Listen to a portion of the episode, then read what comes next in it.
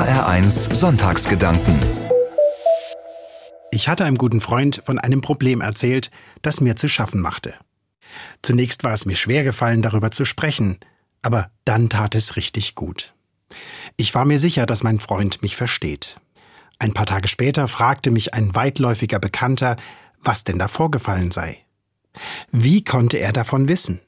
Offenbar hatte mein Freund den Mund nicht halten können.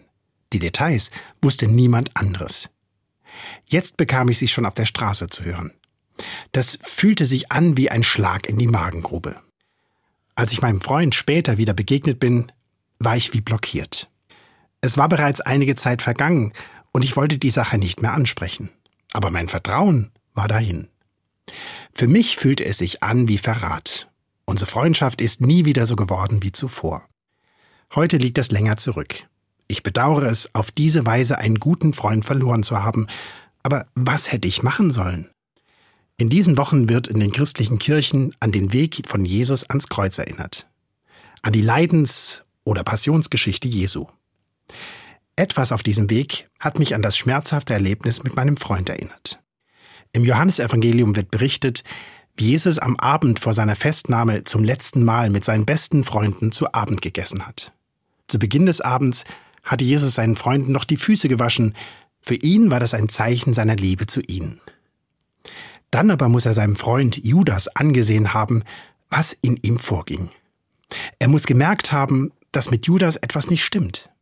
Ob er geahnt hatte, dass er ihn an seine Gegner verraten würde? Noch sind es nur Gedanken im Kopf von Judas, wenn auch sehr verwirrende. Aber so ist das manchmal. Gute Freunde sehen mir an, was in meinem Kopf umgeht, was mir Sorgen und Kummer macht. Warum Judas seinen Freund Jesus verraten will, darüber kann man nur mutmaßen. Wollte Judas Jesus auf die Sprünge helfen, damit er endlich seine ganze Macht zeigt? Oder Judas war einfach nur enttäuscht von Jesus? Oder war es vielleicht doch das Geld, das man ihm für den Verrat geboten hatte? Jesus selbst hatte davon gesprochen, dass er eines Tages an seine Feinde ausgeliefert werden würde. Trotzdem ist und bleibt es ein Verrat. Einer seiner besten Freunde wollte ihn verraten. Wie sollte Jesus damit umgehen? Gab es vielleicht noch eine Chance, ihre Freundschaft zu retten?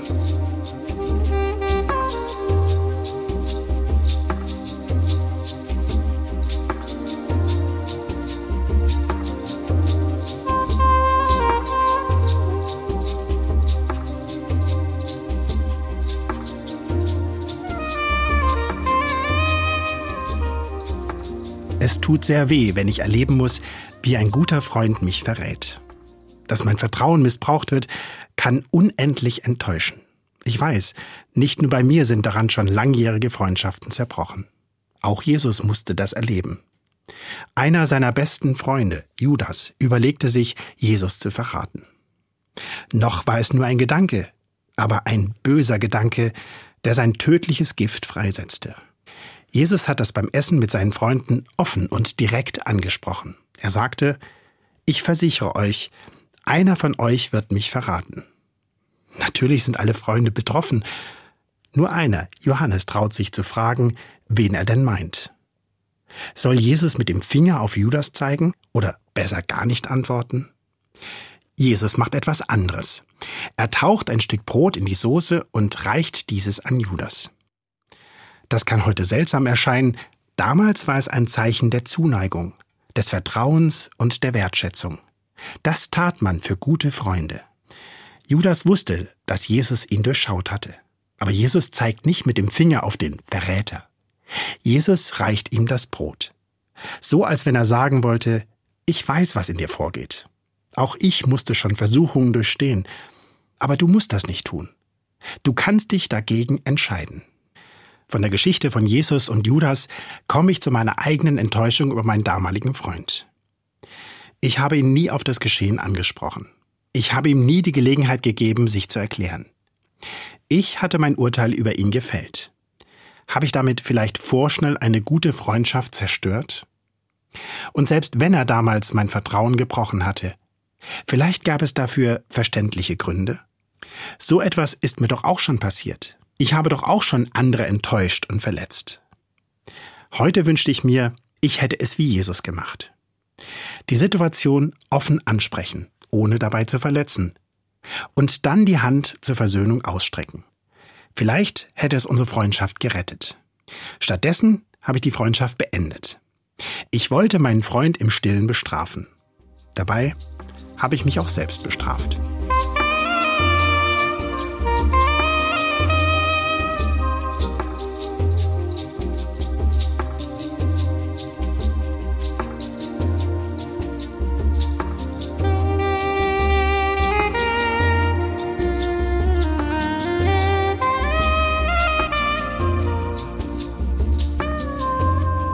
Kann man Verrat verzeihen? Oder kann man einfach so tun, als ob nichts geschehen und ich nicht verletzt wäre? Nur ein Mensch, der mir nahe steht, dem ich mich anvertraut habe, der kann mein Vertrauen verletzen. Aber wenn das passiert, fühle ich mich verraten. Wer so verletzt wurde, schlägt um sich, zerstört oftmals die Beziehung ganz und verletzt damit auch den anderen. Gibt es denn keinen Ausweg aus diesem Teufelskreis? Damals war ich darin gefangen. Ich habe meinen Freund mindestens so verletzt, wie ich mich von ihm verletzt gefühlt habe. Er hatte unsere Vertraulichkeit gebrochen und ich hatte unsere Beziehung beendet. Hat mir meine Rache gut getan? Heute denke ich, sie war schlimmer als der eigentliche Auslöser. Jesus findet sich mit diesem Teufelskreis nicht ab.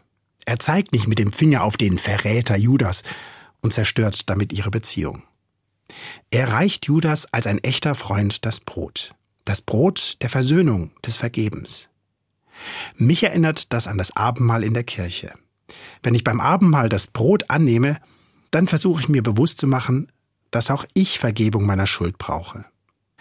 Als Jesus ihm das Brot reichte, nahm Judas das Brot, aber diese freundschaftliche Geste erreichte nicht mehr sein Innerstes.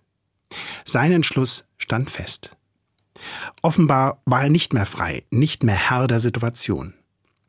Es ist, als hätte etwas anderes von ihm Besitz ergriffen, was alles nur zerstören will. Jesus bemerkt diese Veränderung bei Judas und sagt, Beeile dich und tu, was du tun musst.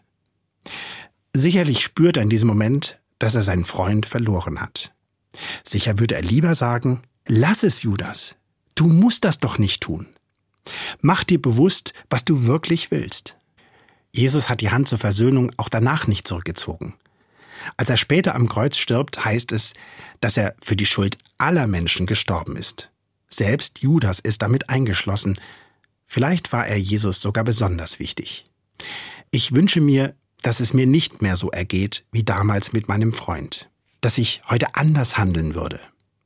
Ich will meine Hand nicht mehr so einfach zurückziehen selbst wenn ich mich verletzt und mich verraten fühle. Ich weiß heute, dass ich nicht besser bin. Ich lebe von der Vergebung und ich möchte lernen, auch anderen immer wieder neu zu vergeben. Wenn ich das damals schon verstanden hätte, wer weiß, vielleicht hätte ich dann heute noch einen ganz besonderen Freund.